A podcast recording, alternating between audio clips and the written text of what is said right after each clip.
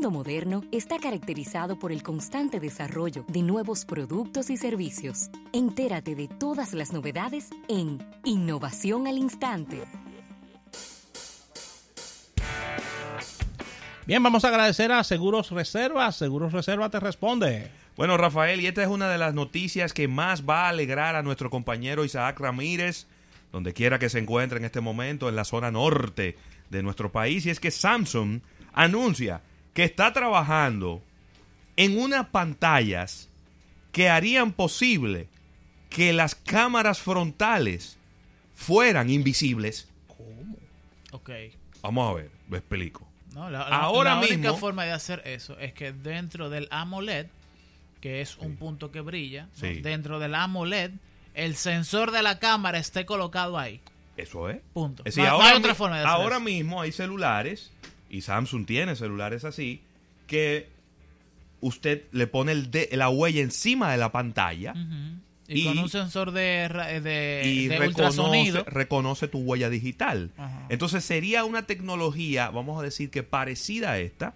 La cámara estaría incrustada en la pantalla, pero no habría que hacerle un notch, no habría que hacerle un sacado como un cerquillo que le hacen a los celulares, ni un ojito de agua, ni nada por el estilo.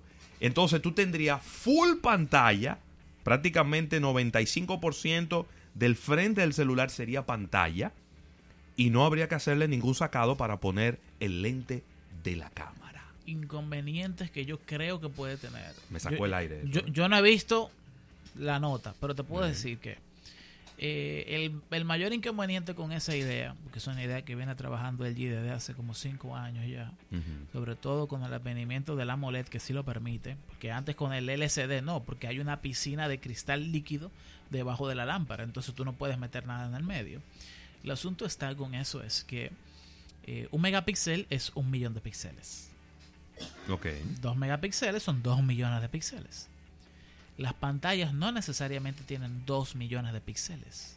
No, para nada. ¿no? De, de, diodos, emisores de luz. Entonces, si tú tienes eso, tú lo que estás diciendo es que tú vas a meter 2 millones, 3, 12 millones de sensores de luz en, en el, en el, justamente detrás de la, o al lado del, dentro de la misma pantalla. Eso es un problema. El segundo problema es que lo que le da forma a la luz dentro de una cámara es el lente.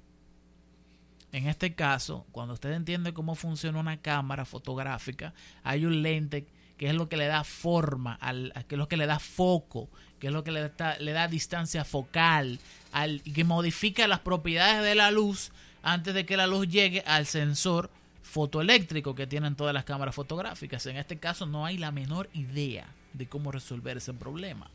Ellos se la van a buscar. No, yo sé que si ellos se la van Porque hay muchos miles de millones de dólares en investigación y desarrollo. Yo sé que sí. Lo que te digo es cuáles son los key points que el proceso de investigación y desarrollo tiene que enfocarse para hacer un producto exitoso. El que va a desarrollar la solución a esos problemas no ha visto un plátano ni en foto de Google. Vamos a agradecer a Seguros Reserva. Seguros Reserva te responde.